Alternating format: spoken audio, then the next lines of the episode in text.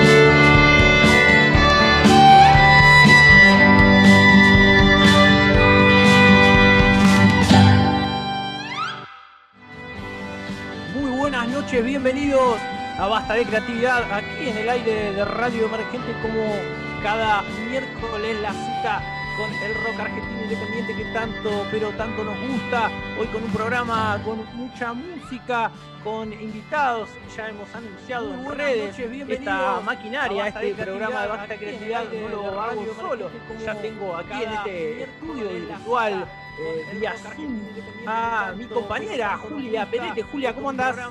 Hola Guille, qué fresquete perete. Tremendo. Se vino, ¿eh?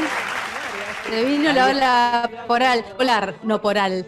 Che, eh, mira, en todas las radios yo digo la temperatura, hora y temperatura, así que quiero decir la hora y la temperatura Vamos, en este momento, por favor. 10 de la noche, 7 minutos en la ciudad de Buenos en todo el país.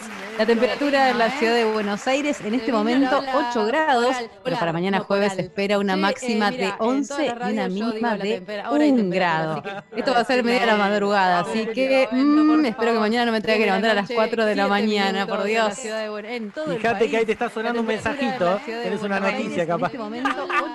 El viper. Para mañana jueves se espera frío, mucho frío en la ciudad de Buenos Aires y en los alrededores, en el y te cuento. eh, está haciendo, creo que en un rato voy a prender fuego el piso de parquet que tengo para calentarme. Ya lo veo ahí conectado a nuestro, nuestro señor películas, a Edu Guzmán. Edu, ¿cómo andás hoy? Los alrededores. ¿Cómo va? Acá en La Plata también hace más frío, este, pero está, está muy lindo, fue un día bastante, bastante lindo, así que estoy de muy buen humor.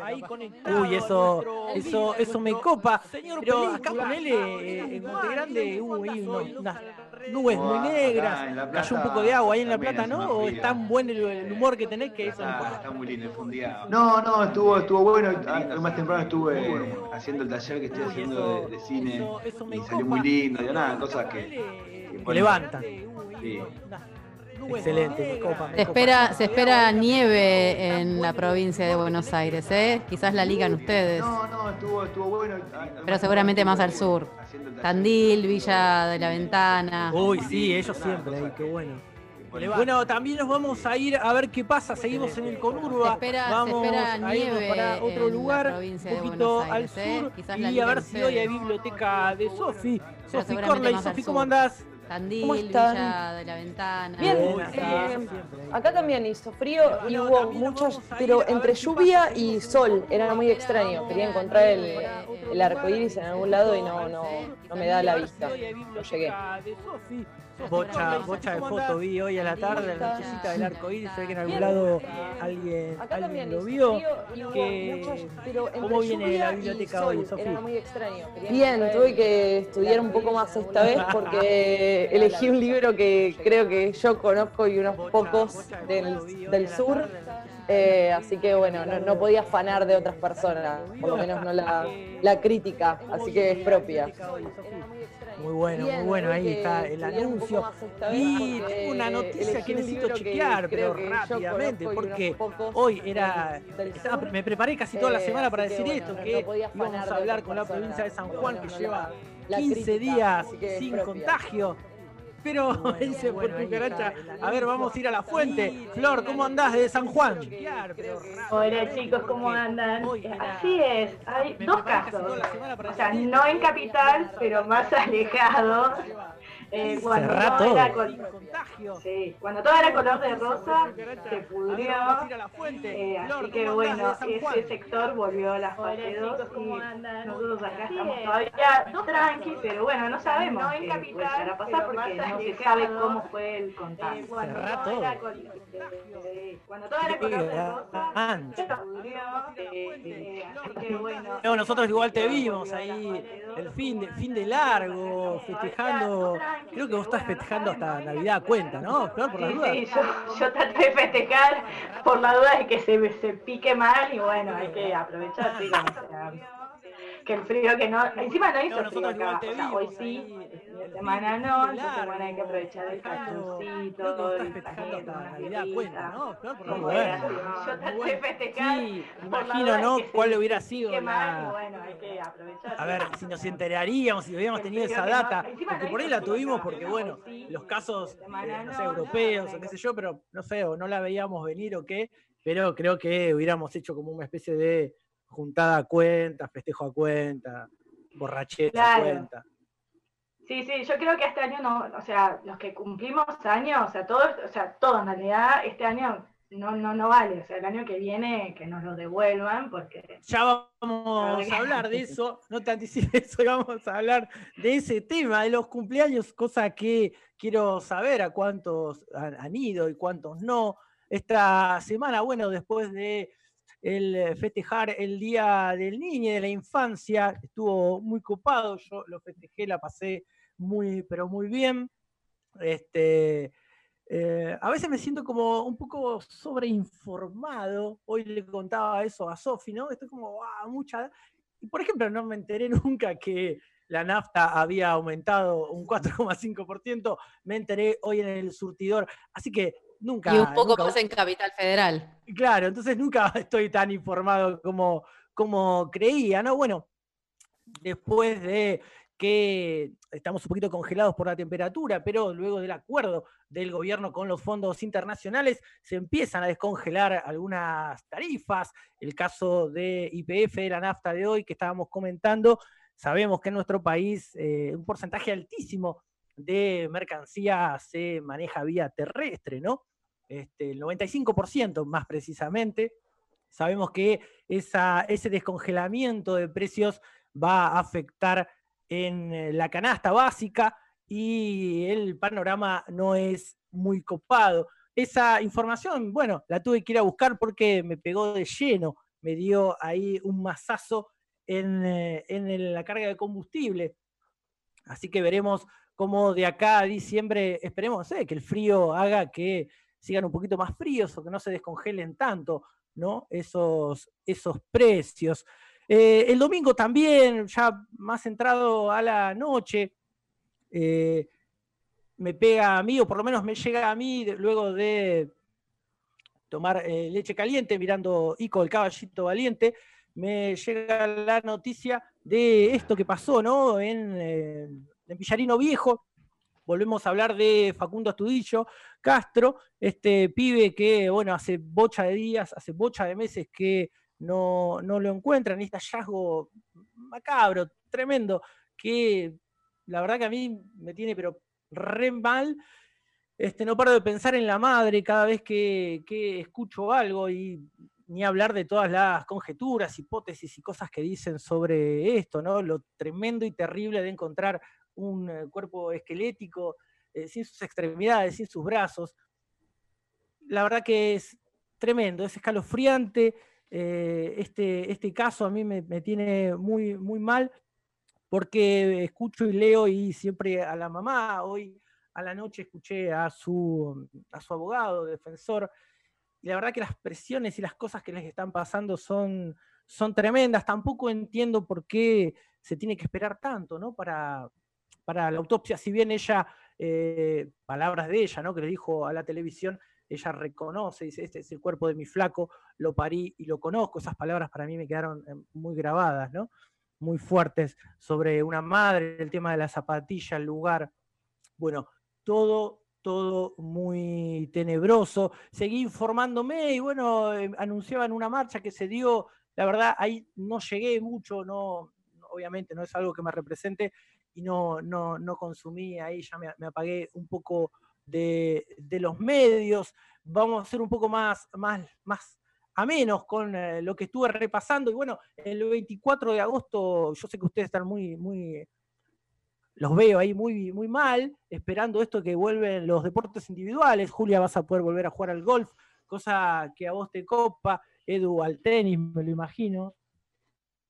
Sí, pero voy acá a los bosques de Palermo con, no ni sé cómo se llama, el palo. Con lo tuyo. con lo mío, hacer mi, mi deporte individual. Así que, no, respetan mi deporte individual. Claro, viejo, vamos a hacernos respetar y el 24 de agosto en toda la provincia volverá el golf, el tenis, no sé, el pádel. ¿Se acuerdan? Ya ahí tiré una data de viejo. Este, pero bueno, capaz que todavía quieren quedar espacios para, para jugar me informé, me desinformé, me angustié. Lejos de entretenerlos, basta de creatividad, los acompañará durante las próximas dos horas con música, con invitados, con eh, data un poco más llevadera para el confinamiento. Así que Lalo, empecemos con la columna musical. Llévatelo, Lalo.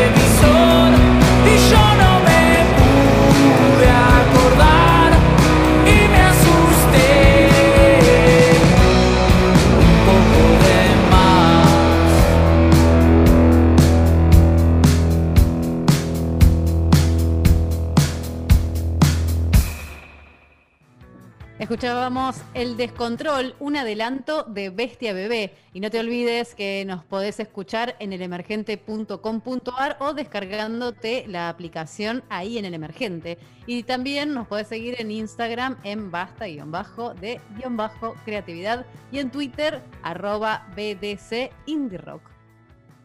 Así es, como dice Julia, ya sea para saludarnos, para putearnos, para lo que quieran Pueden escribirnos mandando mensajitos, seguirnos ahí en, redes sociales.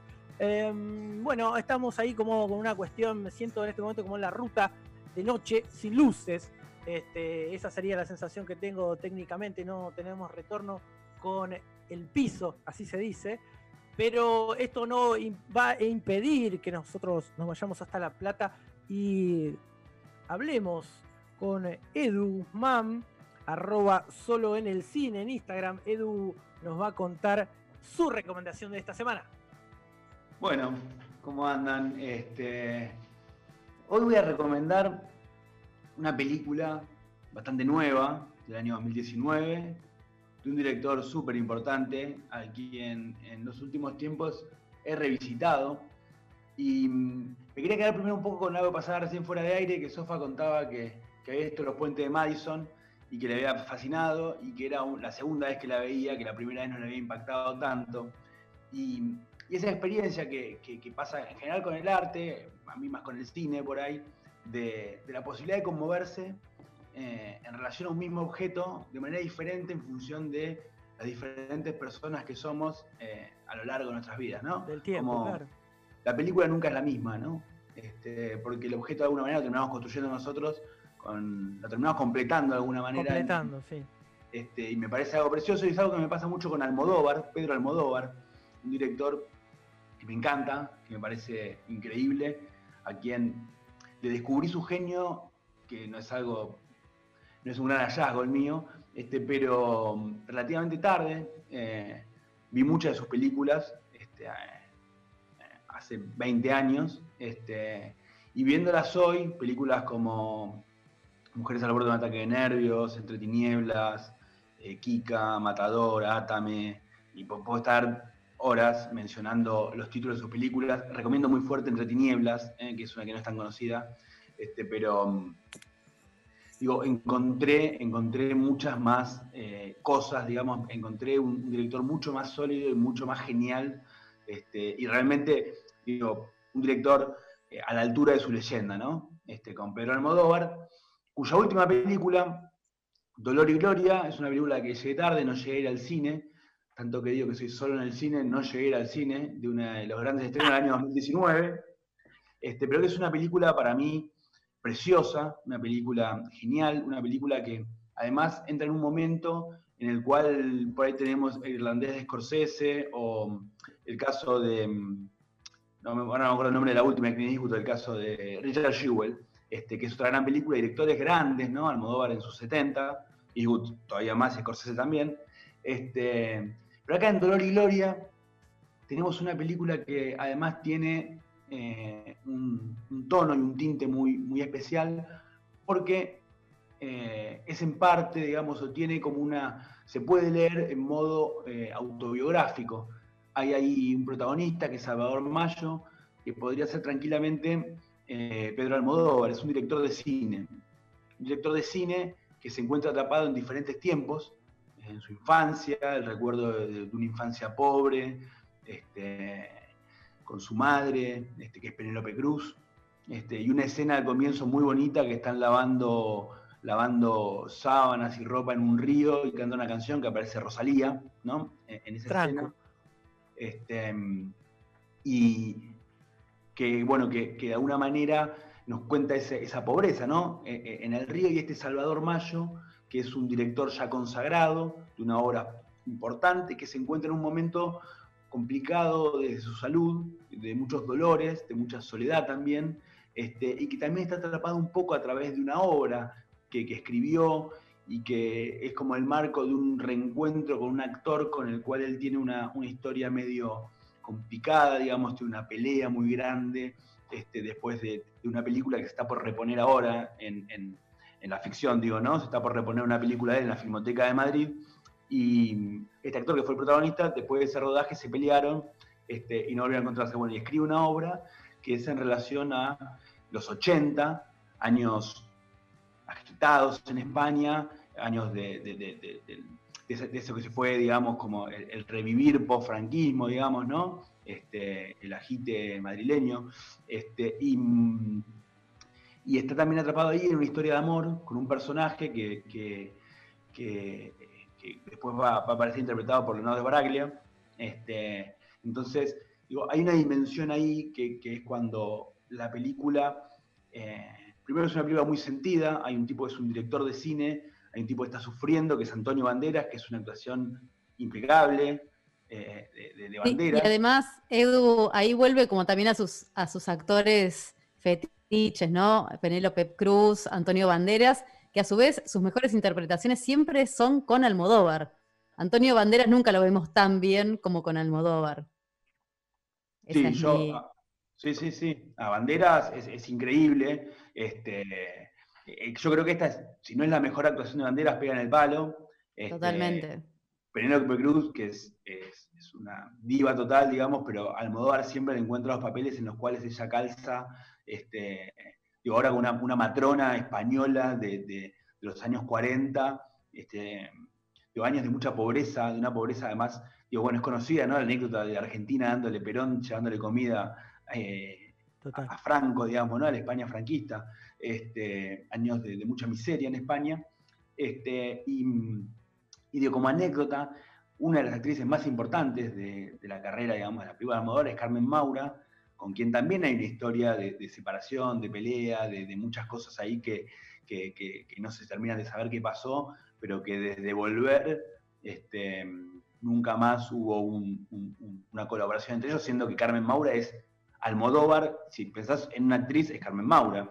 Este, así que en la película hay mucho que, tiene que ver o que nos, habilita ahí del universo Almodóvar, que es un universo, digo, podría pensarse como modo un poco de resumen, que es algo igual, digo, no, no, no se puede resumir semejante obra, pero digo, hay una cosa ahí como de, sumario, de resumen de su obra, de muchas cosas que nos resuenan, de, ese imaginario tan colorido y tan, este, de esa mirada tan eh, que, en los 80, sobre todo en épocas, digamos, todavía muy, muy tempranas para algunas cuestiones, una mirada un poco torcida en el sentido de que la realidad es un poco más torcida de lo que nos querían decir que era, ¿no? Este, en, temas como sexualidad, ¿no? En temas este, que, eran difíciles de tocar.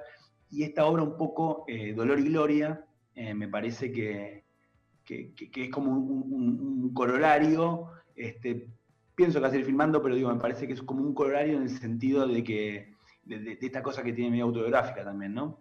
Sí, y además es como una película muy sensible y, como más lejana de los, de los artificios, sobre todo de las últimas películas, la del avión, que era como muy artificiosa, em, como muy en, la, en el afuera, digamos, en relación a sus películas. Y esta es como que va al, hueso del sentimiento. Es más, hace poco mm, Almodóvar escribió una carta por lo del coronavirus, no sé si la vieron, la, leyeron, que, hablaba un poco también como que él estaba en su departamento, ya, no, recuerdo los detalles, pero hablaba de su departamento que, que también es medio como creo que es parecido o el mismo departamento en el que se filmó, donde era la casa de Antonio Banderas eh, en esa película.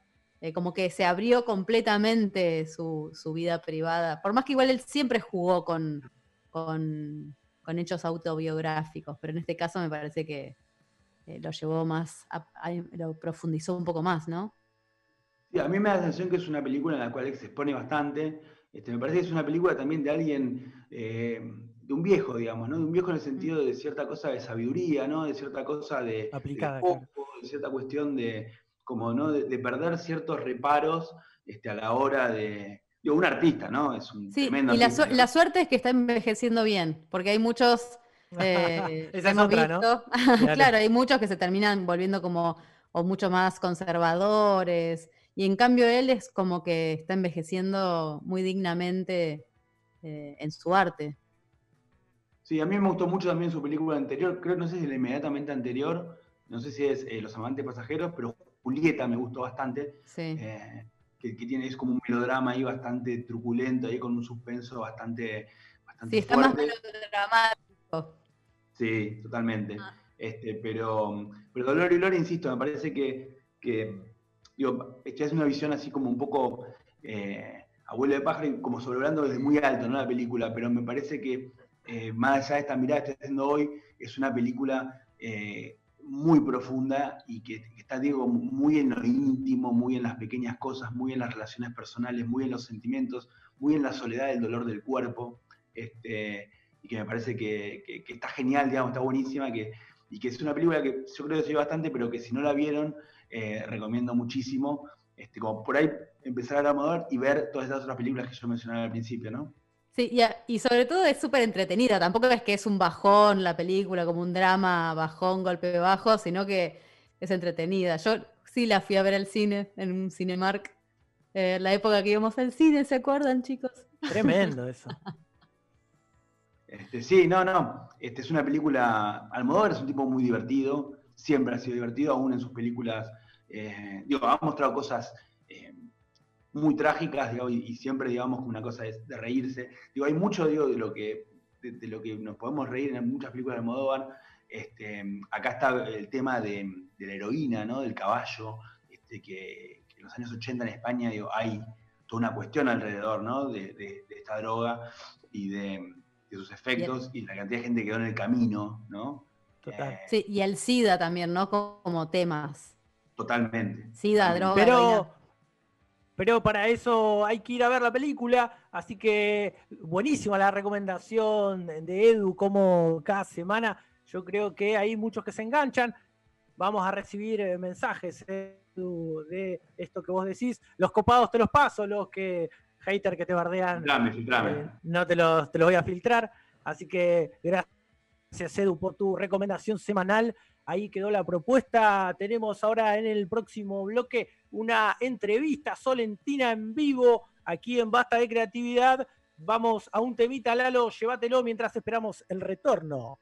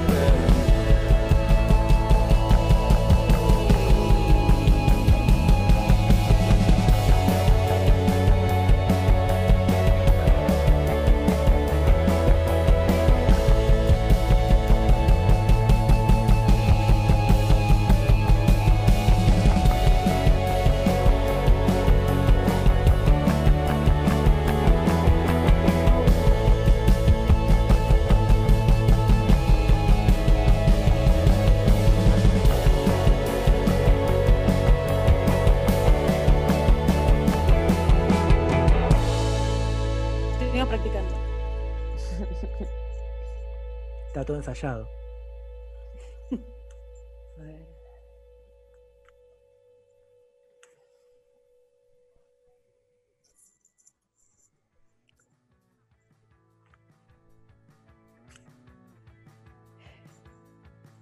Y ahí escuchamos el último lugar abierto de Santiago Motorizado. Y si nos querés escuchar, nos podés escuchar en el emergente.com.ar o descargándote la aplicación y seguinos en las redes, que siempre estamos anunciando novedades y los próximos invitados, como el de la de hoy, los de hoy, les de hoy.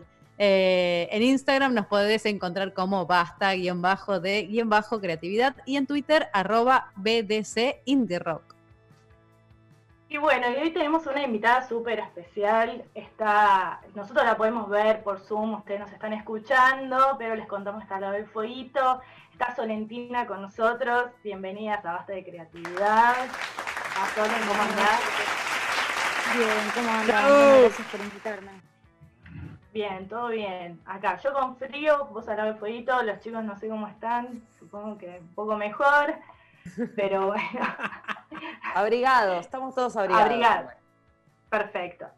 Bueno, Soner, eh, vos sabés que les quiero contar a los chicos que mientras que preparaba esta columna y hablaba, eh, Soner eh, estrenó un video justo antes de la pandemia, el 13, ¿no es cierto? Si no me si mal no recuerdo. Y tiene una particularidad muy especial, y es que ella predijo, chicos, predijo esta pandemia en un video apocalíptico. Eh, contanos más de qué se trata, cómo, cómo fue eh, la puesta en escena de, del tono.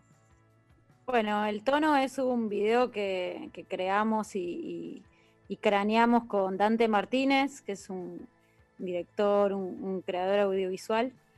Em, y lo, pensamos bastante, con él hicimos todo lo que es la estética del disco en la tempestad, que es mi último disco.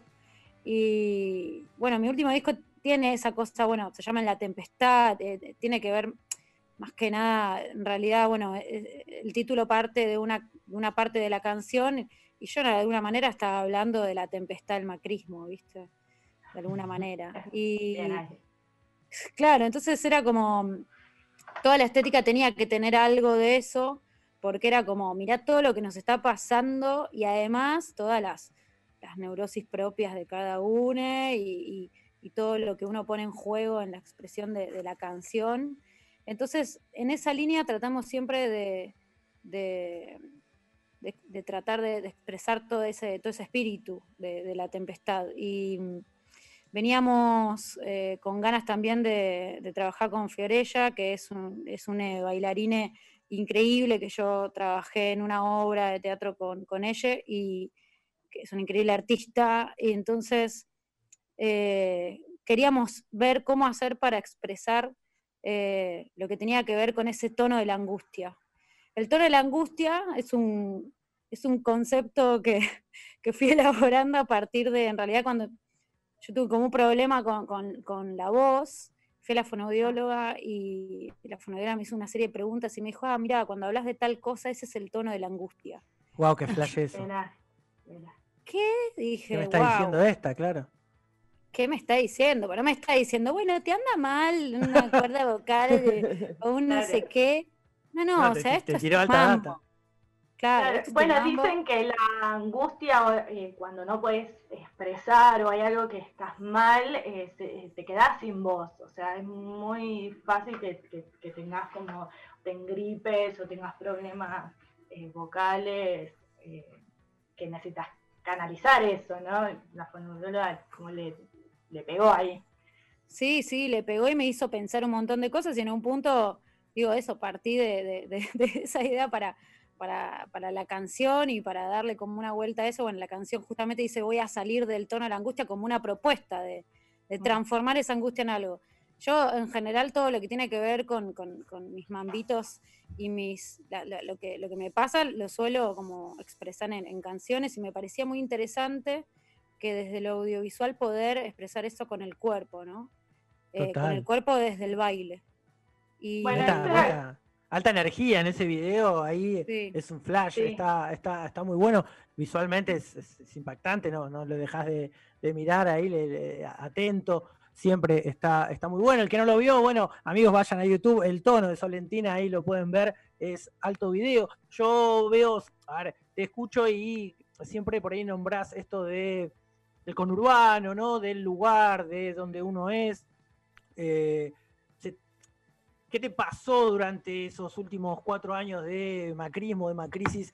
Eh, a ver, el termómetro está en todos lados, ¿no? Pero hay veces en lugares, que es el que yo, donde yo me manejo también, eh, el termómetro mide, mide de otra forma, se ven otras cosas, eh, y veo que está como impreso en vos esta, esta cuestión con urba ahí, urbana, que, que te pega, ¿no?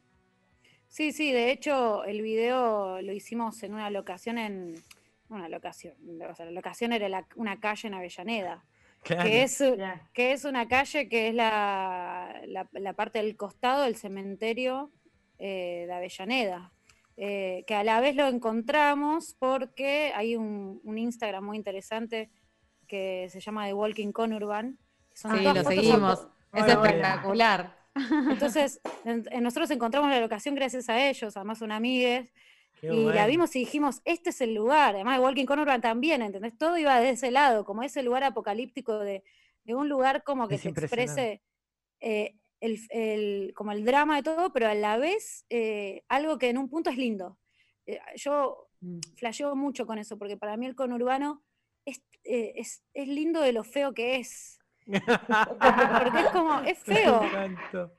Porque es, verdad que es feo, pero yo tengo una cosa tan romántica con eso que también, digo, puedo entrar en otros problemas con ese romanticismo, pero como, como lugar estético siempre me pareció muy interesante.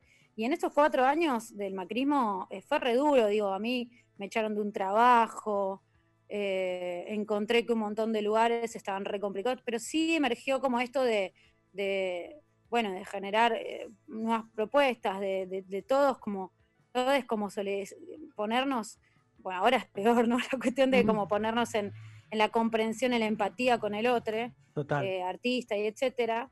Ahora como que fue esa full, pero en ese momento como que era, fue un, momento de mucha crisis, pero que también eh, emergieron como muchas, muchas salidas y muchos espacios lindos que, que nos pusieron a todos desde un lugar eh, de, creación y de, también empezar a ver, bueno, valorar como cada espacio de, cada una. A mí me parece que eh, sí, que desde el conurbano me pasó un poco eso, como que al ser despedida y no tener que no circular tanto por la capital, lo que me pasó fue que empecé a como a, transitar más por acá, a, generar también una interrelación de los dos espacios geográficos, todo desde el arte, ¿no? Como que... Obvio, fue, Fue, súper heavy, ¿eh? Pero de alguna manera como que...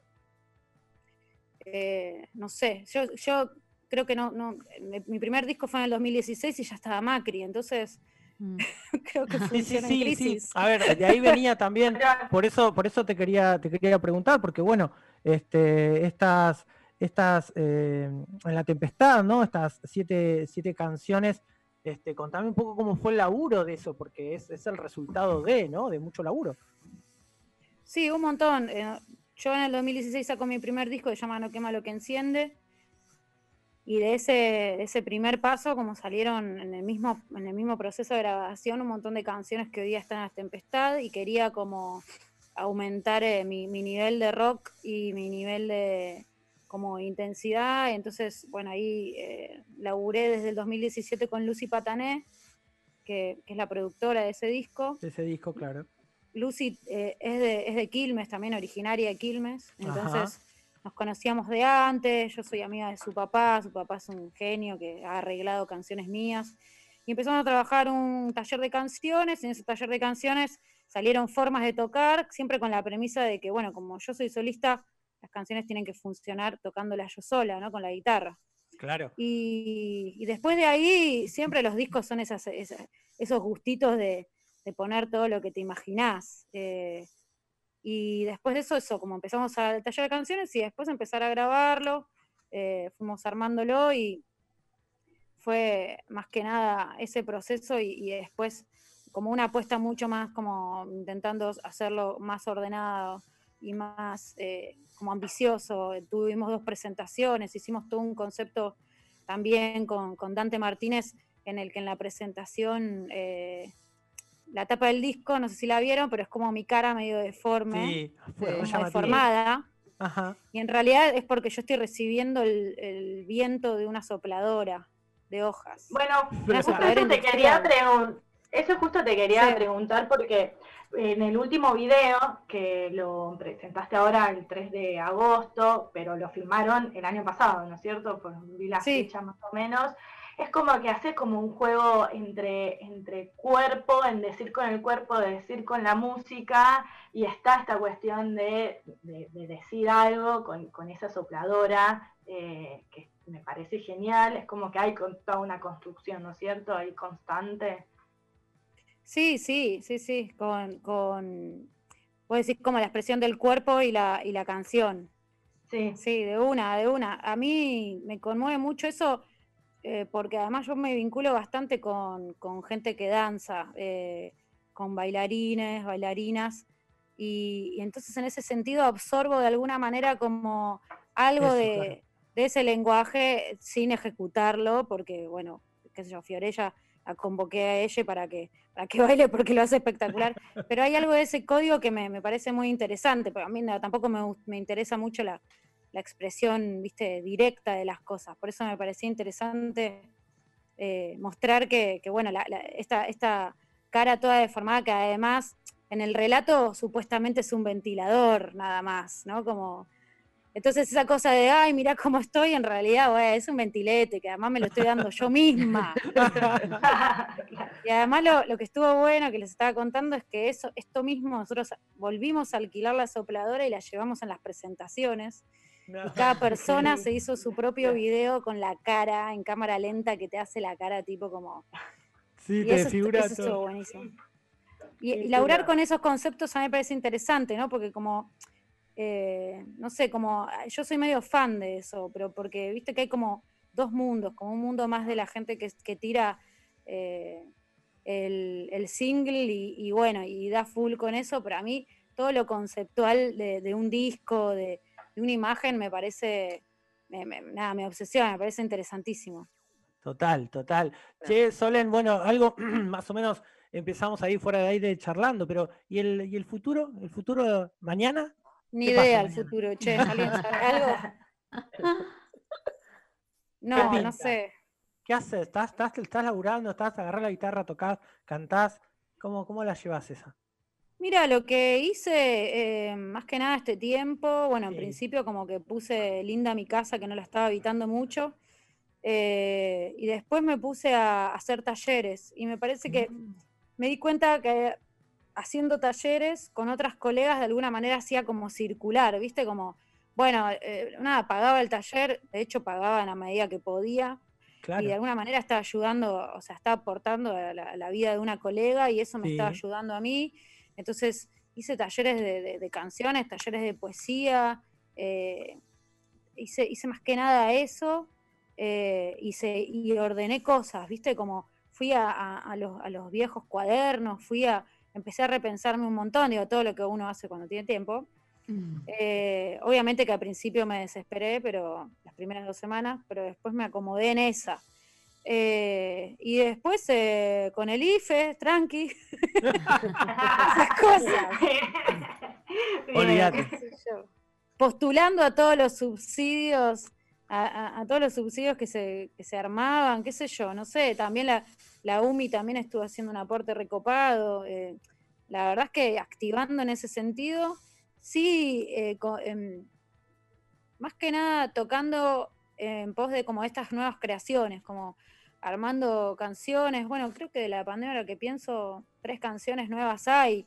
Es un montón porque no venía. Bocha. No venía haciendo, además no venía haciendo canciones, que eso es lo loco, como que la tempestad me dejó medio como, ¿y ahora qué digo? ¿Y ahora qué hago? De vacaciones. Claro, es como, lo di, además lo di todo, entonces dije, bueno, lo di todo, ¿qué hago ahora? ¿Qué puedo decir? Y en un punto la pandemia me hizo como pensar un poco en, en volver, en repensar eh, formas y, en enriquecerme con otros colegas que me parece que, eso estuvo re bueno. Claro, aparte era un ejercicio que ya lo venías, o sea, con esto de, juntarse, de solidarizarse, de, empatizar con el otro, ya lo veníamos, veníamos ejercitándolo, ¿no? Eh, durante, durante el macrismo. Era, era, fue el tiempo, ¿no? De, replegarse un poco y de juntarse. O sea que ahora, obviamente, con esto eh, ya uno lo tenía ahí más o menos a flor de piel. Sí, pero desde un plano me parece mucho más interesante, porque por ahí era más encontrarnos en la fecha, juntarnos en alguna fecha compartida, pero este me parece eh, en ese sentido un panorama súper rico, ¿viste? No sé, estoy haciendo un taller con Violeta Castillo, es una genia, genia, me cae súper. Y, además supongo... Y nada más, y ahora fue, es como, wow, hermoso el vínculo que, pudimos construir con otros artistas.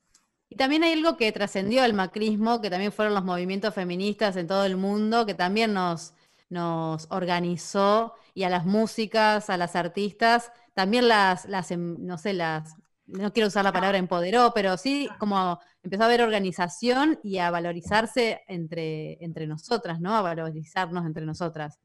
Eh, pensaba, no sé, en Lucy Patané, que es como el denominador común de un montón de otras músicas.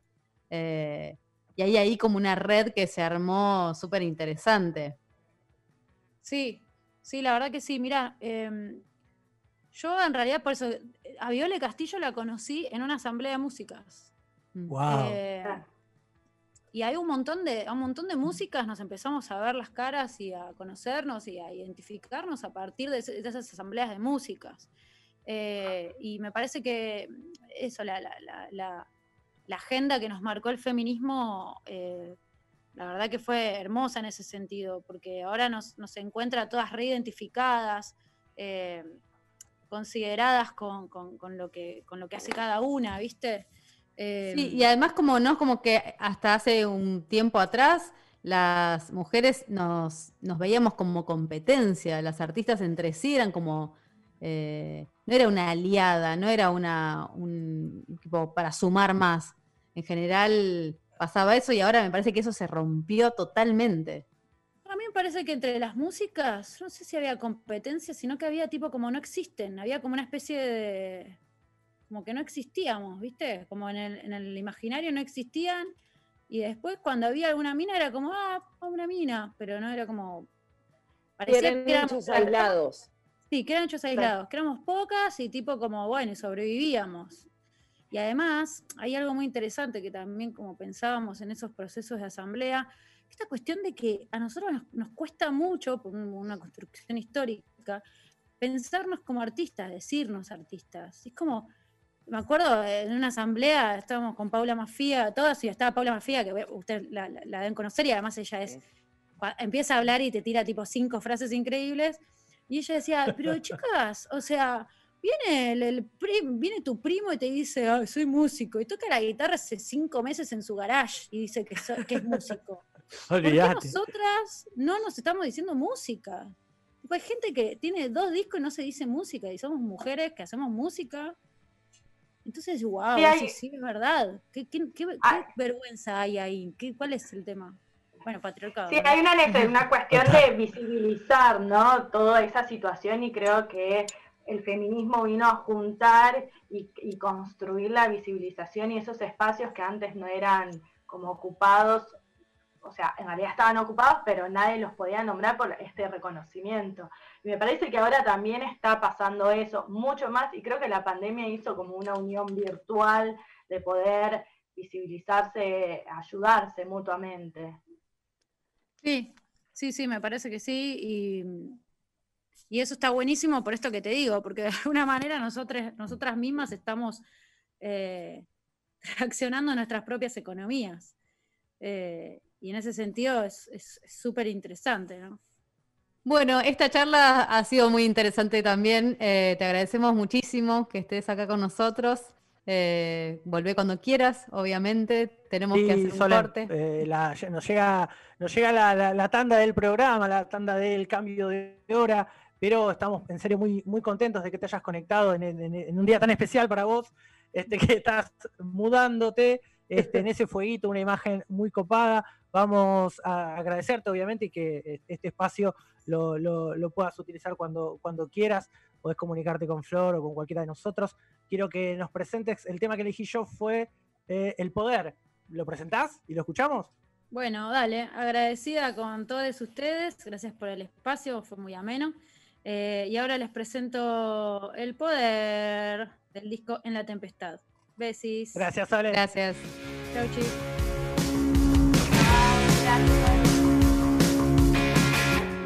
Es momento de saber que perdimos el poder y que nada va a cambiar. Decidí más o menos mal, vos te fuiste a otro país, aunque yo era la extranjera.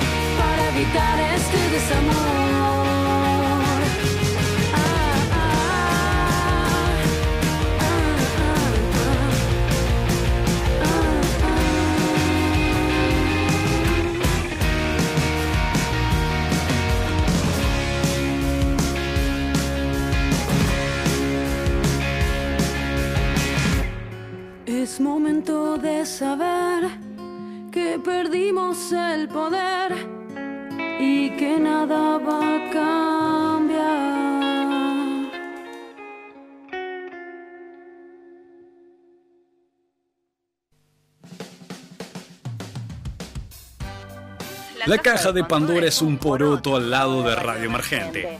Aguanten los porotos. Aguanten los porotos.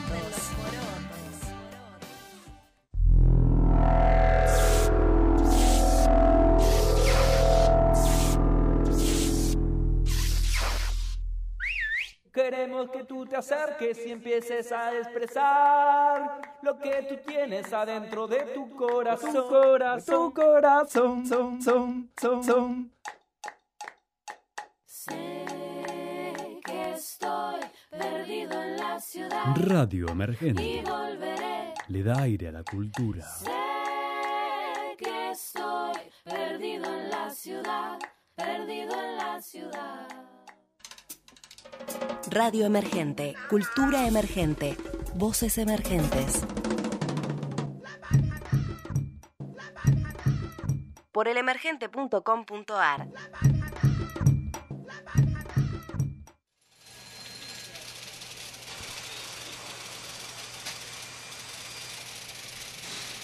Seres que trabajan en radio emergente y queman los oídos para filtrar la mejor música under. Under, under. Dicen ser humanos. Son under, under, under.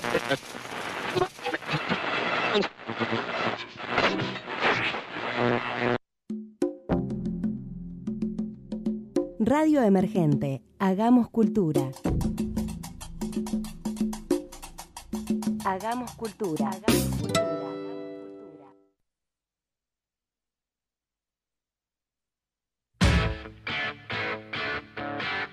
Hacé cuernitos con los dedos. Saca la lengua y dispone de tu exigente oído para recibir las cálidas caricias de Radio Emergente. Hacé cuernitos con los dedos. Hacé cuernitos con los dedos. Hacé cuernitos con los dedos. Hacé cuernitos con los dedos. Hacé cuernitos con los dedos. Hacé cuernitos con los dedos.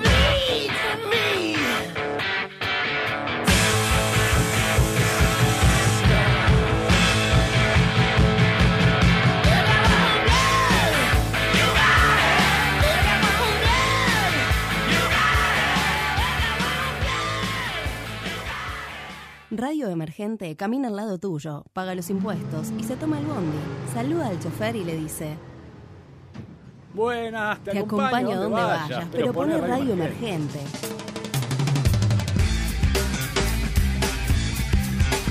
Te acompaño a donde vayas. Pero pone radio emergente. Te acompaño a donde vayas. Pero pone radio emergente. Pero pone radio emergente. Pero pone radio emergente. Thank you.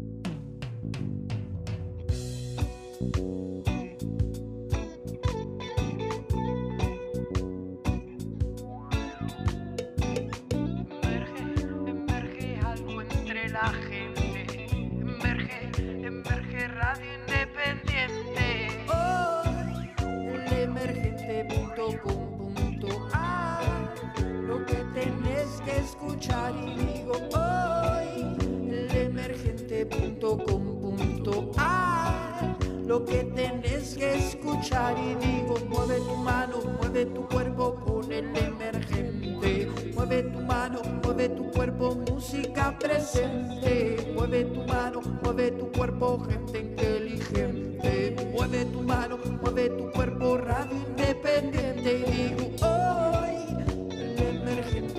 Lo que tenés que escuchar y digo hoy, el emergente.com.ar. Lo que tenés que escuchar y digo hoy, el emergente.com.ar. Lo que tenés que escuchar y digo hoy, el emergente.com.ar. Lo que tenés que escuchar y digo hoy.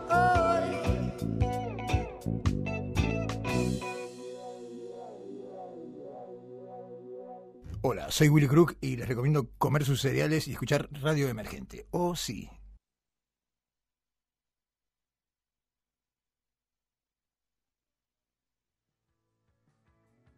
Escuchamos su tema El Poder y no te olvides que nos podés escuchar todos los miércoles de 10 de la noche a 12 de la noche en el emergente.com.ar o descargándote la aplicación. Eh, te recomiendo que te descargues la aplicación para poder escucharnos. Y también nos podés seguir en Instagram en basta-de-creatividad y en Twitter arroba BDC Indie Rock.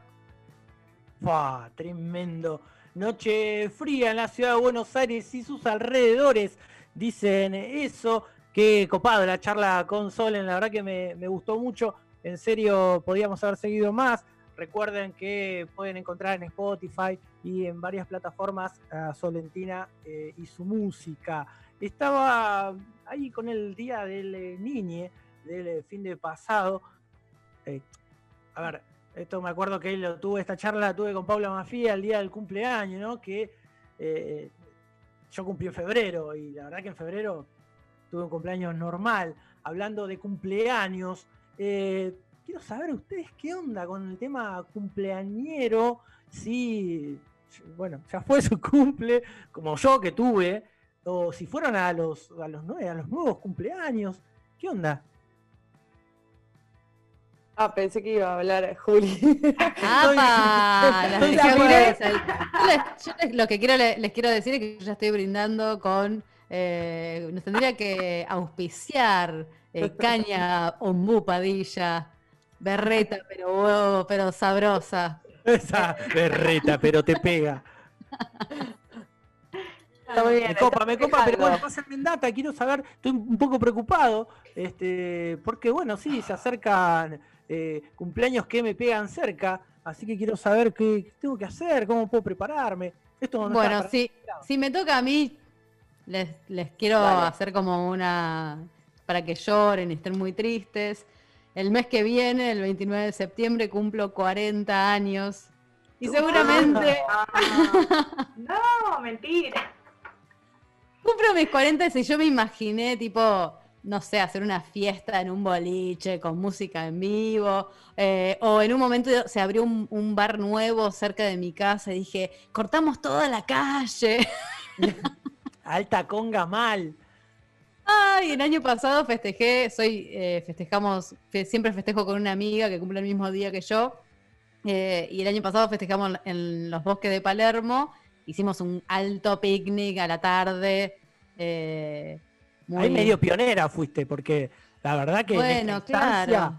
septiembre, eh, primavera, bosque, la verdad que fuiste una pionera, me parece que... Sí, sí, la verdad que, o sea, estoy considerando esa posibilidad, pero sin hacer demasiado aspaviento. eh, Claro, claro. Ese, ese momento en mi, en mi cumpleaños habíamos llevamos unas mesas, vasos de vidrio, o sea, fue tipo nuestro casamiento. eh, nada, nada chiquito ni más o menos.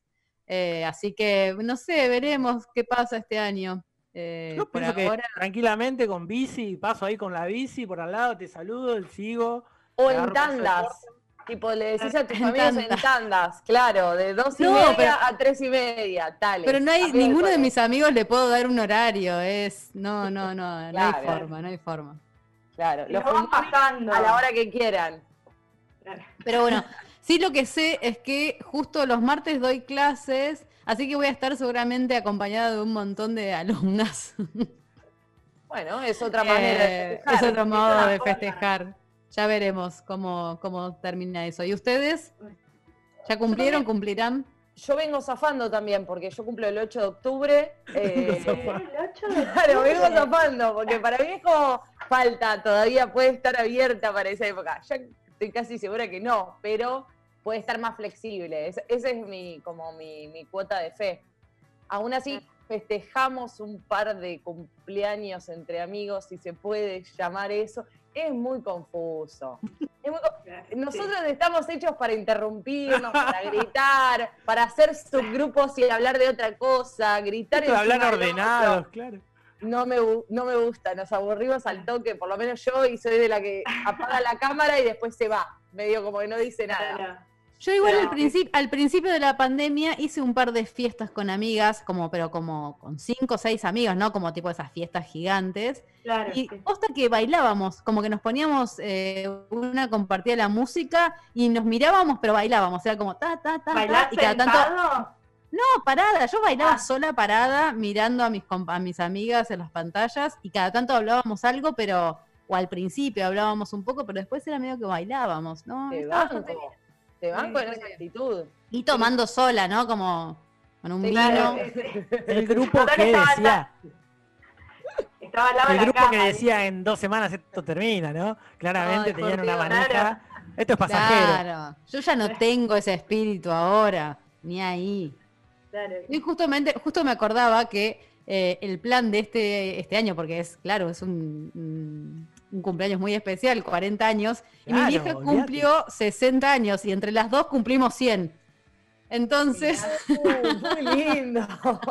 Alta conga. entonces el plan era como hacer un viaje de los 100 juntas. Mirá, y también se vio completamente abortado por, por la pandemia. Bueno, lo hacen en el 101, no importa. Claro, eso es claro. un tecnicismo. Ya fue. Para tener 100 Bueno, que años, loco. No cualquiera Claro, tiene 100 lo años, ¿eh? son las ganas, obvio. Y ahí en Claro. San Juan, en la provincia de San Juan, Flor, ¿a cuántos cumpleaños fuiste? Mi cumpleaños cayó, o sea, cumplí años y pandemia. Ah, fue así, sí, sí, sí, sí, fue lo último. Y cumplí el 3 del 3 de marzo, cumplí los 33. O sea, ya no fue. Sí, sí. eh, Sí, una edad bisagra. Sí, sí, sí, una, una bisagra en un año rarísimo, tristísimo. No sé si entendiste el mensaje, nena.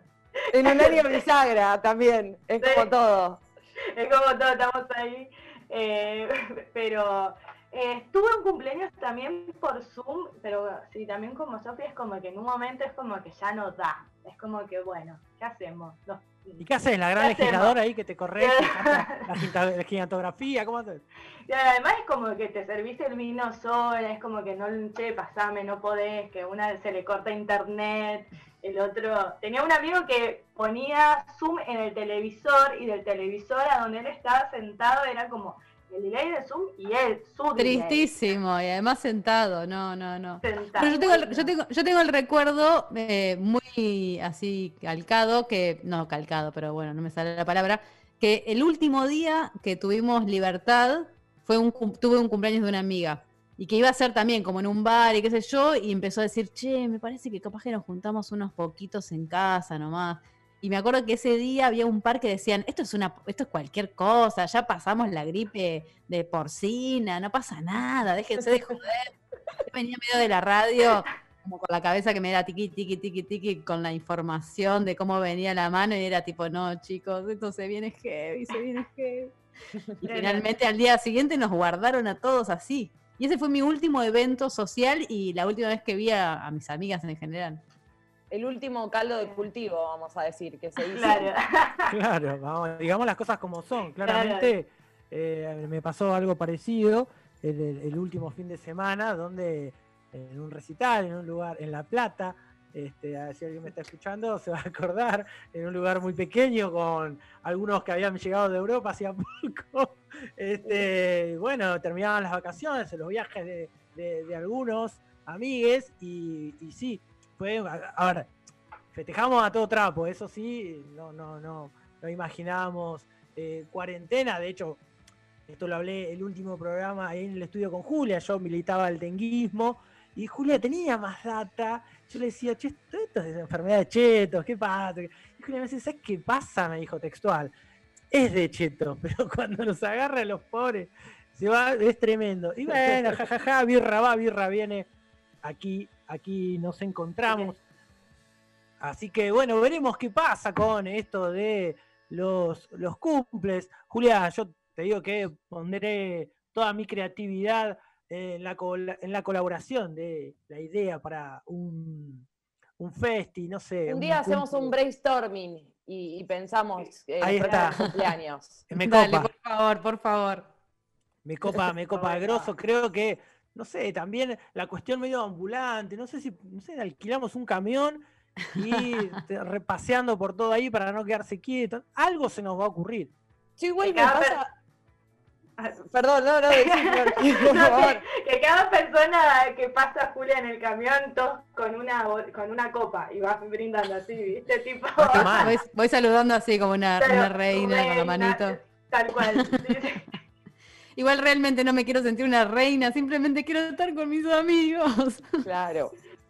No, iba a decir eso, yo no sé si, si seré yo porque soy muy neurótica, pero yo tengo el síndrome de cumpleañitos hace un par de años, que es esa, el síndrome de cumpleañitos lo, lo vengo a explicar, que es mucha expectativa para un día y a veces no se cumple, porque ¿por qué tiene que ser tanto más especial o vos tenés que estar tanto más feliz porque viste a tus amigos un día que igual vos los ves a otros días, ¿no?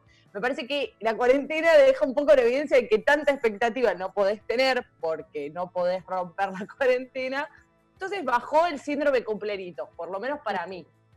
Sí, sí, Pero yo, no tengo malo. siempre, Me quedo tengo con el esa, síndrome, tengo el síndrome cumpleañitos con mi amiga que cumplimos el mismo día, el 29 de septiembre, de distintos años, tipo dos meses antes nos juntamos para ver qué vamos a hacer para nuestro cumpleaños. Y, ya ahora empezamos, ni se hablan. Yo ya empiezo a tener ansiedad dos meses antes. Claro, total. Sí, sí. Bueno, yo también lo tengo, pero mi problema es que no puedo juntar gente. O sea, mis amigos es como que no pueden juntarse. Entonces como que tengo que dividirme en tiempo. No. Las cosas que pasan en otra provincia, la verdad, cosas raras. Claro, yo tengo muchos amigos. La grieta. Sí.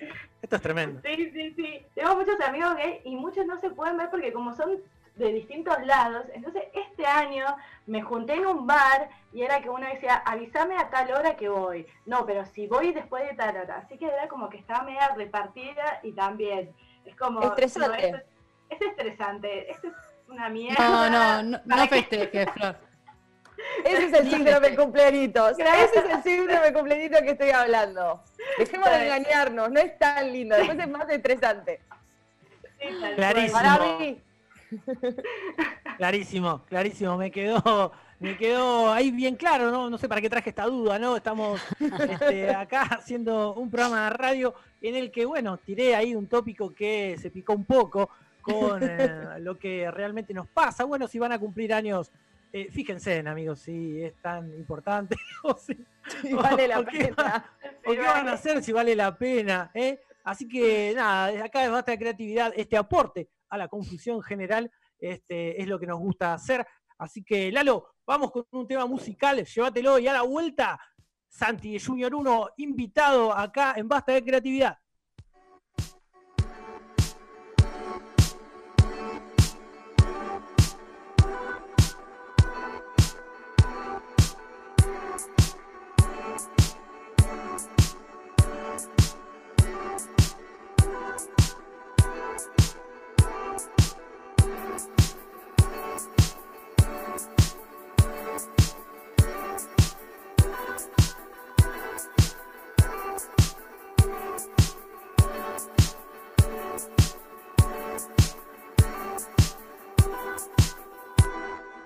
Sigue el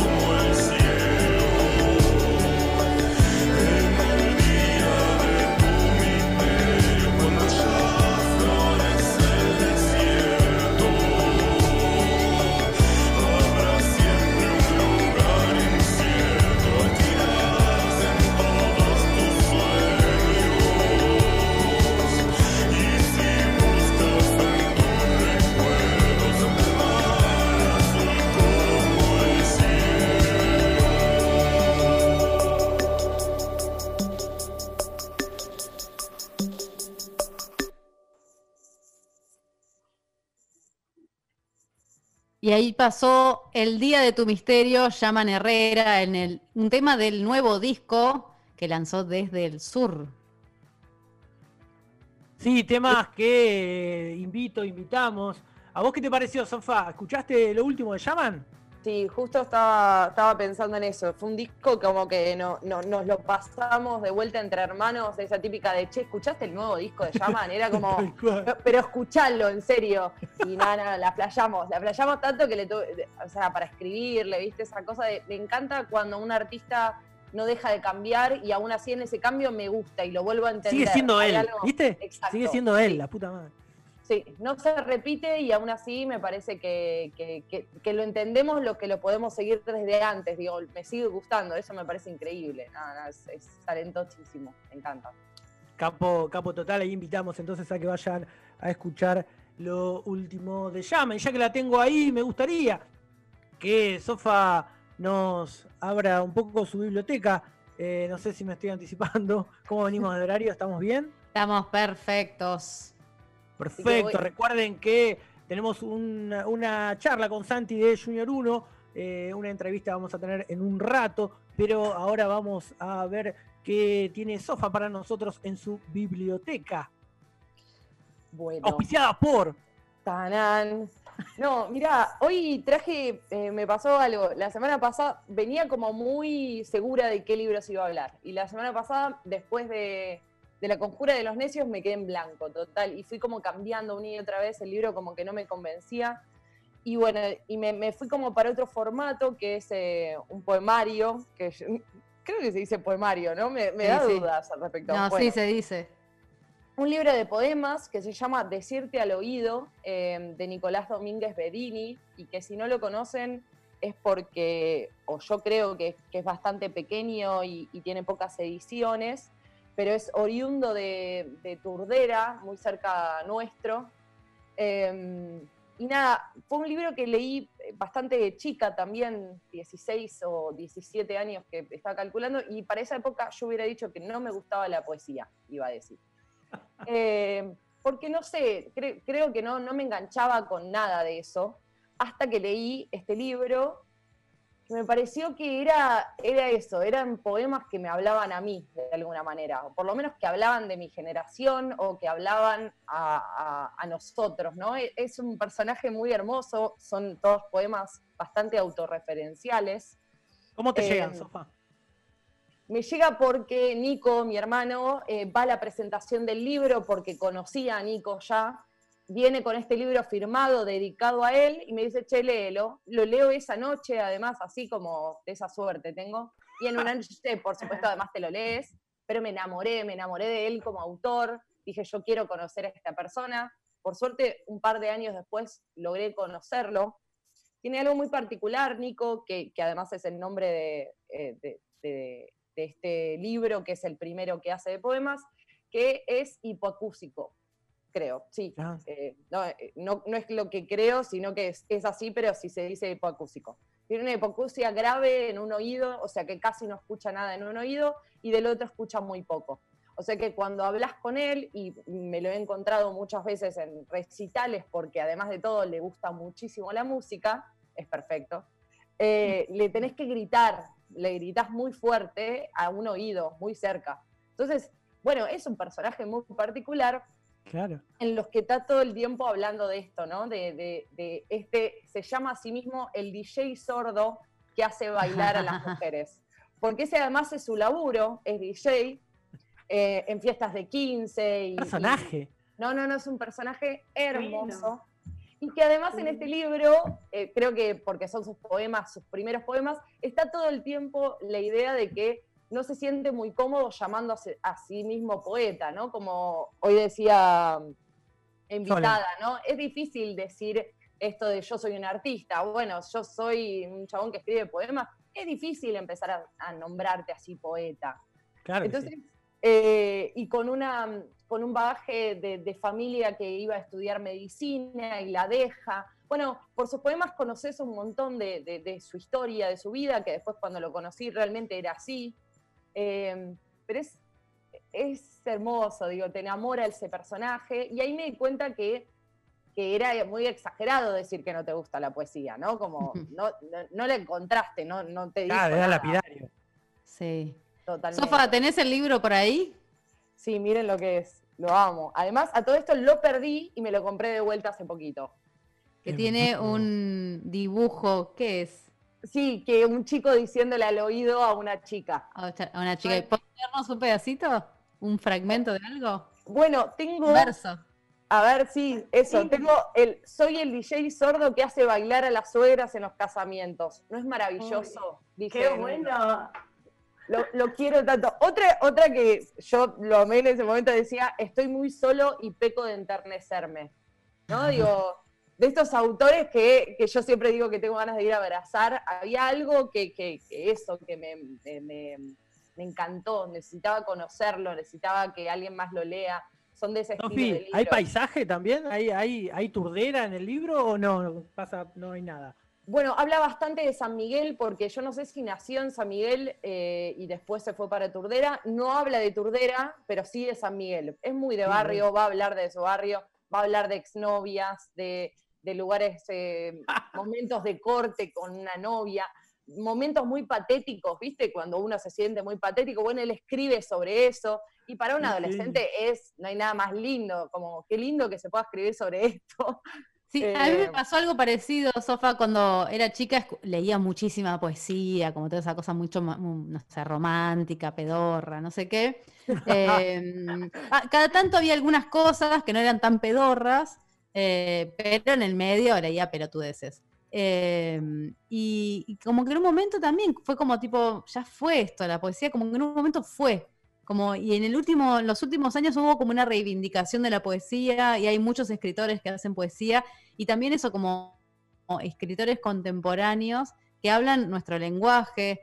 eh, no sé, ahora se me venía Blatt, Sí, eh, que, que tiene una poesía como rústica, que habla de, también del conurbano o, de, o del interior, de la calle, del fútbol, que ya no es la poesía. Eh, ah, no sé, Claro, como pomposa. rebuscada, que era sí. barroca y además como Sí. eso, estilizada sobre la flor, que no sé qué, que nunca entendíamos de qué estaba hablando. No calificábamos, claramente no calificábamos. Claro, no, no éramos ese team, sí. Tal vez cuando, tal vez Igual, igual cuando volvés, no sé, cuando pasás a la poesía contemporánea y después volvés a los, poe- a los buenos poetas, ¿no? A los buenos poetas eh, Sí, más antiguos, es como tipo. que decís, wow, qué bueno que está también. Por supuesto, yo creo que Nico me abrió eh, un, un mundo de, de- bueno, es que esto, ¿no? Como no es que no te gusta la poesía, es que no te estaba diciendo otra, otras poesías, tal vez no te estaban hablando. Y después, claro, pude resignificar otras millones de,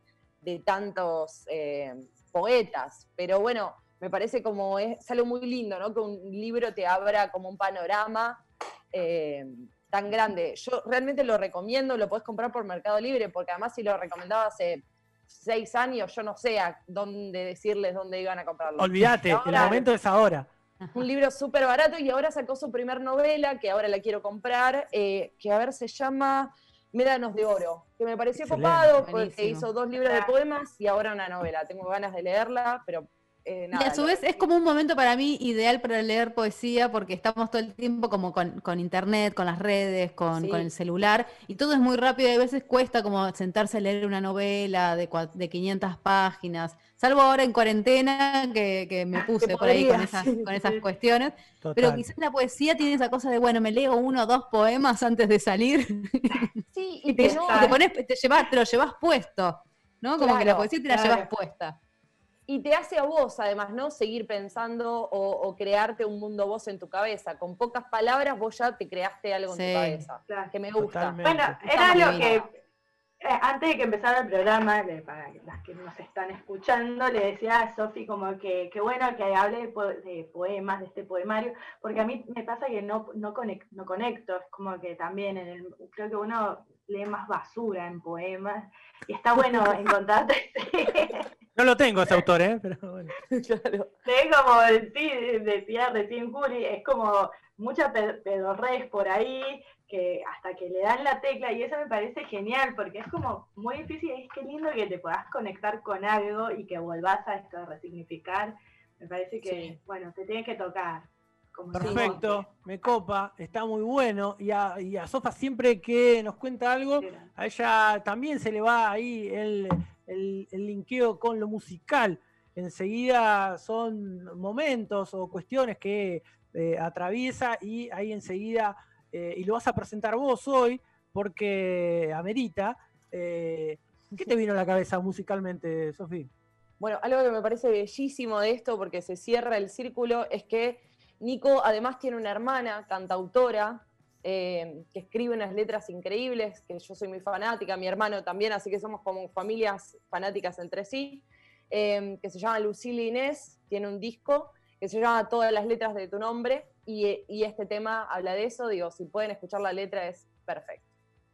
Ahí va entonces el tema que linkeó Sofi. Gracias Sofi por eh, la columna, por acer- acercarnos un poquito a ese autor. Llévatelo, Lalo. Ya es hora de verano. Estoy en la playa, tirada nunca sola. Llevo la guitarra, pero este año las cuerdas tomarán vuelo y como pájaros me mirarán desde el cielo. Les dejaré recorrer la bahía y desatadas tendrán su propia forma. Se cruzarán saltando. Extrañaré a las paralelas. Y de tanto escucharme acordaron regalarme. Con sus cuerpos dibujantes todas las letras de tu nombre. Todas las letras de tu nombre.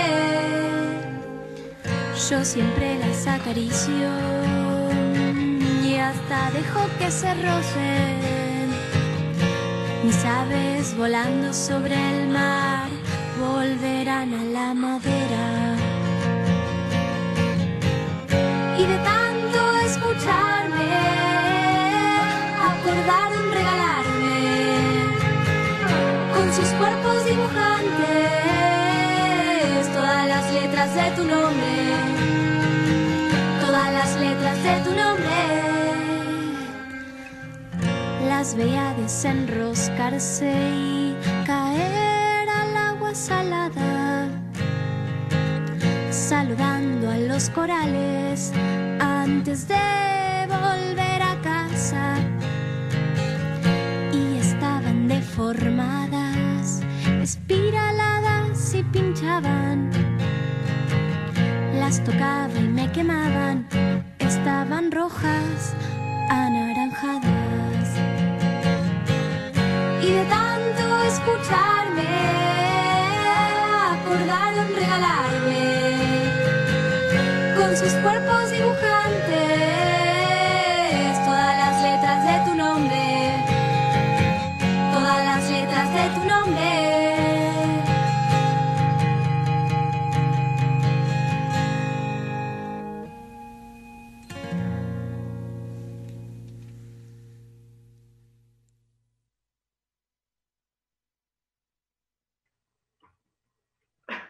Y ahí escuchamos todas las letras de tu nombre de Lucila Inés. Y recordá que nos podés seguir en nuestras redes sociales en basta-bajo de guion bajo creatividad y en Twitter arroba BDC Indie Rock. Claramente, ahí, bueno, escuchábamos esa, esa canción. Yo no estaría viendo, pero en cualquier momento se va a conectar eh, nuestro invitado, ¿no? ¿Alguien lo ve? está, no. Lo estamos viendo. Nos vemos. Ajá, perdón, eh, bueno, sí, desde el baño de casa obviamente no, no estaría chequeando bien mi imagen, yo no lo tengo, pero ya está con nosotros, entonces lo, lo presento sin verlo. Eh, Santi de Junior 1, Santi, ¿cómo andás? ¿Cómo andan, chicos? Los escucho medio cortado, Ahí está, pero ahí bueno, está. vamos a darlo todo. Te veo, te veo perfecto. Bueno, por allá, eh, más en comienzo de cuarentena, de pandemia, te- hablamos por teléfono, eh, charlamos un poquito ahí para a ver en qué andaba cada, cada proyecto musical. Eh, Santi es bastante inquieto, así que contame un poquito la actualidad de la banda. A ver, esperen, esperen, voy a pasar a, a los datos que escucho. Perfecto. Vamos a, a resolver los asuntos técnicos. Así es. Bueno, entonces ahí casi se me cae todo en mi casa mientras esperamos a Santi que acomode Peligrosísimo. los datos. No, yo ya les quiero decir que ya me tomé mi caña con ruda Ombú Padilla, que nos auspicia. Debe ser Este- eso, que se empiezan a caer las cosas, se empieza a ver desperfectos técnicos. Iba a decir que no se caiga el vaso. La- el, el speech es berreta pero sabrosa. Eh, y no se olviden, lo más importante es que nos pueden escuchar todos los miércoles de 10 a 12 de la noche. Y también hay una repetición los viernes a la 1 de la tarde y en el emergente.com.ar o descargándote la aplicación y siempre nos puedes seguir en las redes basta guion bajo de guion bajo creatividad. Y ahí está Santi de Junior 1, lo vemos, no sabemos si lo escuchamos, no sé si está fijo, movete el dedo, Santiago, está fijo. Santi, No estaría funcionando el, el pasa dato. datos. Estamos congelados. Son cosas que pueden pasar. Vamos a tener que hacer una vaquita para No, pagar ahí, ahí a mí me parece que va mejor. sería el robot de Santiago en este momento. ¿Cómo va? Ahí va mejor, ahí va mejor. Ahí los escucho, ¿eh? Bueno, Nosotros te, nosotros te ¿eh? escuchamos como una voz sintetizada. Ustedes usan muchos sintes. Voy a ponerme más cerca del manto. Me Ok. pongo acá al lado. Está Excelente. mejorando. En este momento Ahí. Santi está haciendo televisión, ¿no? Pero para los que lo escuchan está pegado a su conexión al modem para no tener ningún inconveniente. Bueno, Santi, contanos un poquito la actualidad. Mejoró igual, ¿eh? Sí, Sí, sí, Un mejoró montón. Ahora tenés que hablar sin parar hasta las 12 de la noche. Por todo lo que transpiramos. Dale, vamos en esa. Eh, ¿Escucharon el single? Por supuesto. por Sí. Bueno, sacamos un single, para los que no escucharon todavía, sacamos un single el viernes pasado con Junior 1, que está en todas las plataformas, que lo produjo nuestro amigo Ariel Schlichter desde Berlín, eh, ahí en un ping-pong de videollamadas, lo fuimos haciendo. Eh, tenemos y también terminó como que saliendo y está la- haciendo es que haya dos singles más antes del disco. los arreglos de esta y efectos especiales de esta comunicación también las está interviniendo, interviniendo Maqueta desde Berlín. Eh, pleno.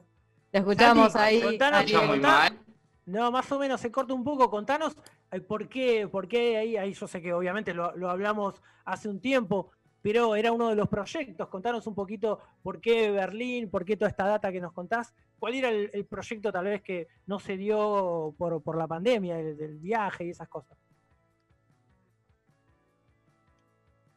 Está haciendo Para- la gran Para mí sesión del tiene que Congreso, empezar ¿no? a, a demandar al, al chabón de internet, que yo lo hago Sí. cada tanto, tipo llamar a un pibe que pobre no tiene la culpa. Pero le das con que un caño. para una empresa de ladrones.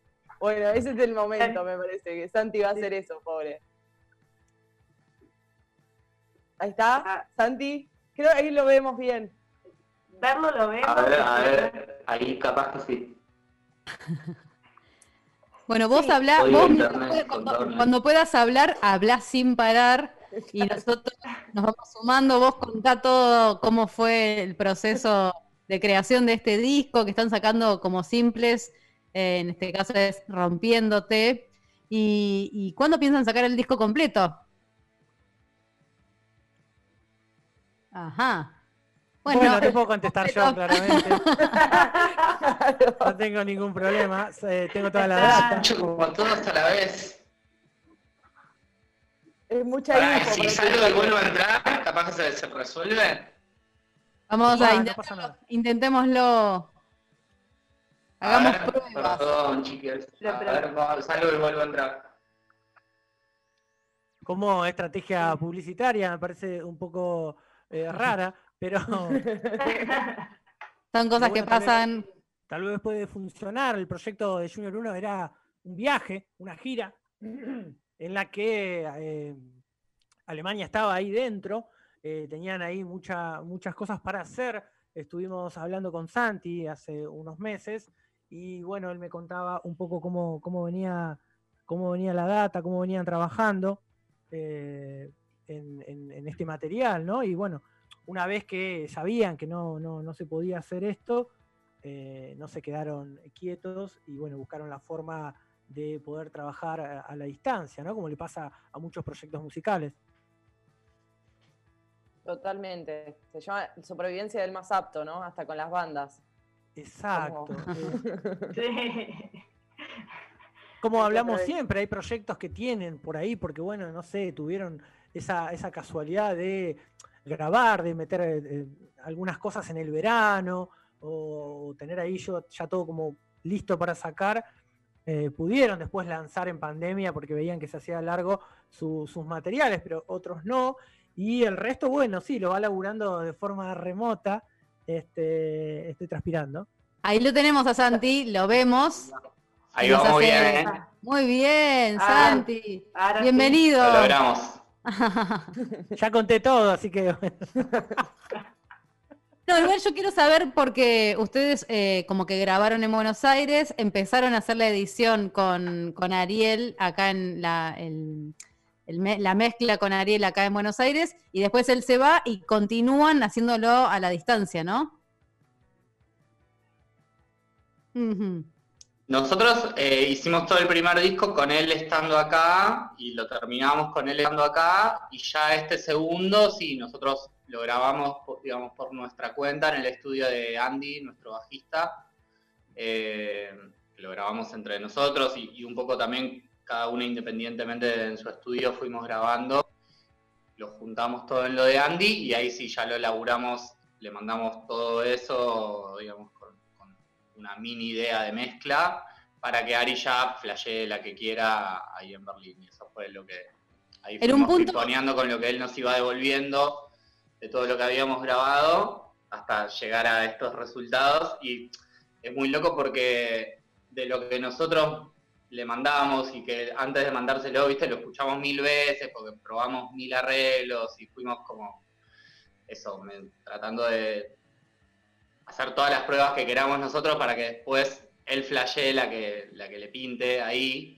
Y después lo que nos volvía era, viste, cambiaba, cambiaba un montón, como que le metía bocha de, de- de su flash a Ari. Y estaba buenísimo eso, viste, porque terminó quedando como una mezcla un poco ahí de, de- universo también, viste, un poco el nuestro y el de él, que es como un, un poco un quinto integrante, viste, siento yo ya.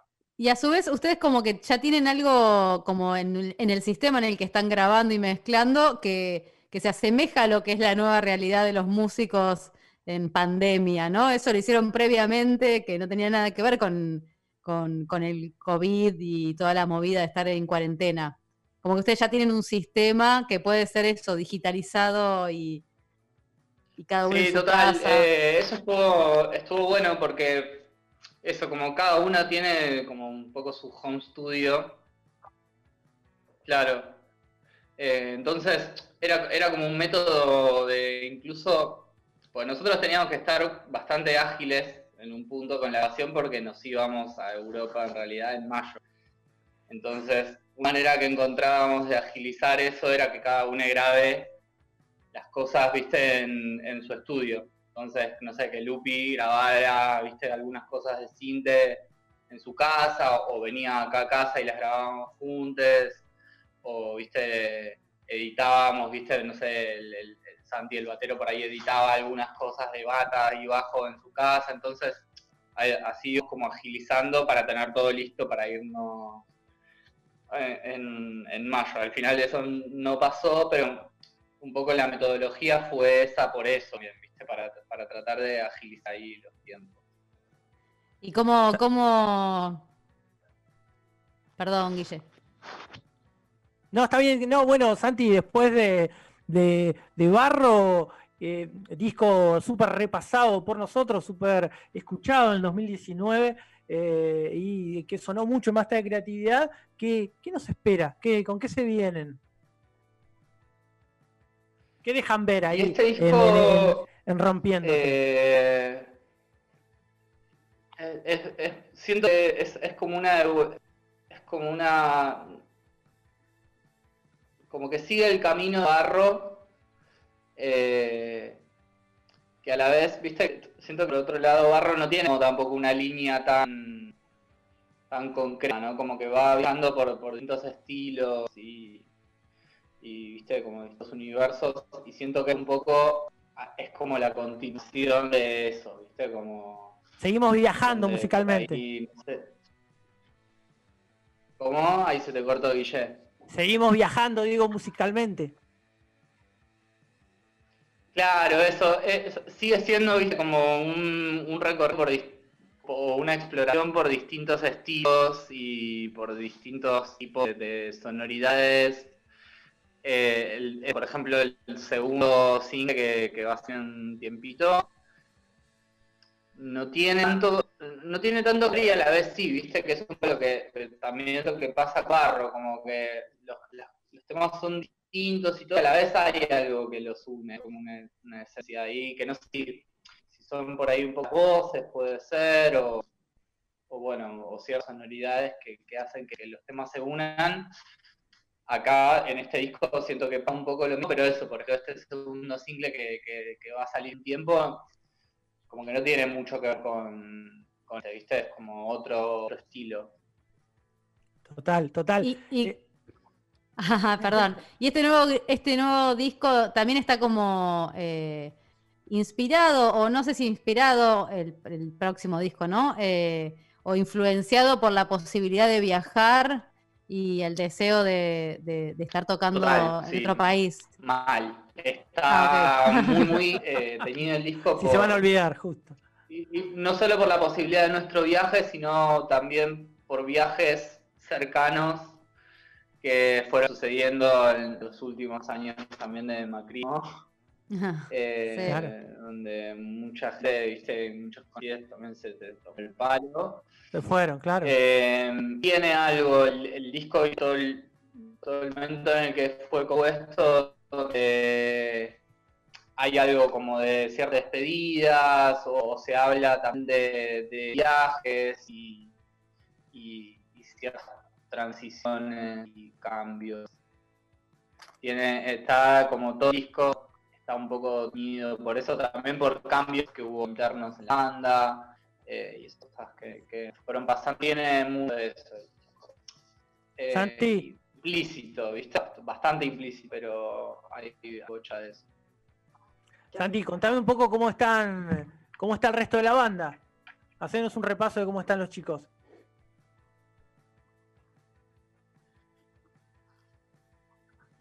Está muy bien, eh, estamos todos grabando, por suerte. Eh, el otro día vimos un ratito en la plaza, el sábado, lindo, para ¿no? dejar la salida ahí, viste, con barbijos y, y- y al aire libre.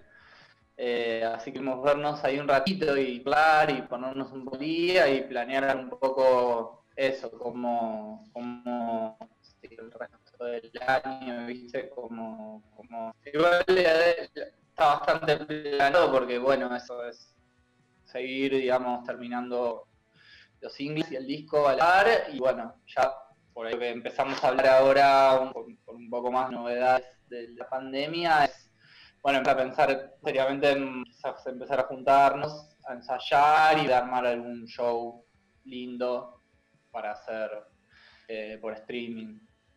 Pero bueno, un poco lo, viste lo que hablábamos, creo que hablamos la otra vez de eso, que, que si, queremos, si hacemos eso queremos hacerla bien, ¿viste? Como Total. lindo, involucrar por ahí gente. Sí, creo que se puede pensar, se puede trabajar desde Ese, ahora ese con la distancia, claro. planes de Junior para el todo el año. Me copa, me copa, me copa mucho la banda, me copa mucho que esta conexión un poco rara, un poco robotizada, pero es, lo, es la nueva normalidad. Cada uno desde, desde su lugar se va conectando como puede. Santi, eh, no sé, a ver si alguien tiene alguna pregunta más. Yo quiero que presente la canción. Quiero escuchar. Ah, bueno, igual yo quería saber igual si finalmente piensan eh, continuar con la posibilidad del viaje o ya la, la dejaron eh, en el olvido. Mira, viste que estaba como re difícil eso, armar cualquier tipo de plan, porque sí, digamos, los pasajes, ya teníamos todos los pasajes y, y los pasajes nos, nos quedan abiertos, o sea, podíamos ir, ya podríamos haberlo planificado el año que viene, lo que es que estábamos bancando, que decíamos, viste, irnos el año que viene, por ejemplo, y que los lugares estén al 50% de capacidad o que casi ni se pueda dar o lo que sea, un bajón. Sí, claro. viste, para nosotros era como un viaje para, para formar la banda, ¿no? Y, y para ir a terminar el disco. Ah, digo, no, a irnos de, de vacaciones. Entonces, si estaba todo medio cerrado, era, era medio, estaba, estaba medio áspero. Pero ahora que hay, viste, más en vista una vacuna y eso, eh, estamos como, bueno, volviendo a pensar en, en- sí, el siempre plan fue en ir en mayo del que viene. Así que ahora que, ahora eso por ahí parece un poquitito más gana. Buenísimo. Muchísimas gracias, Santi.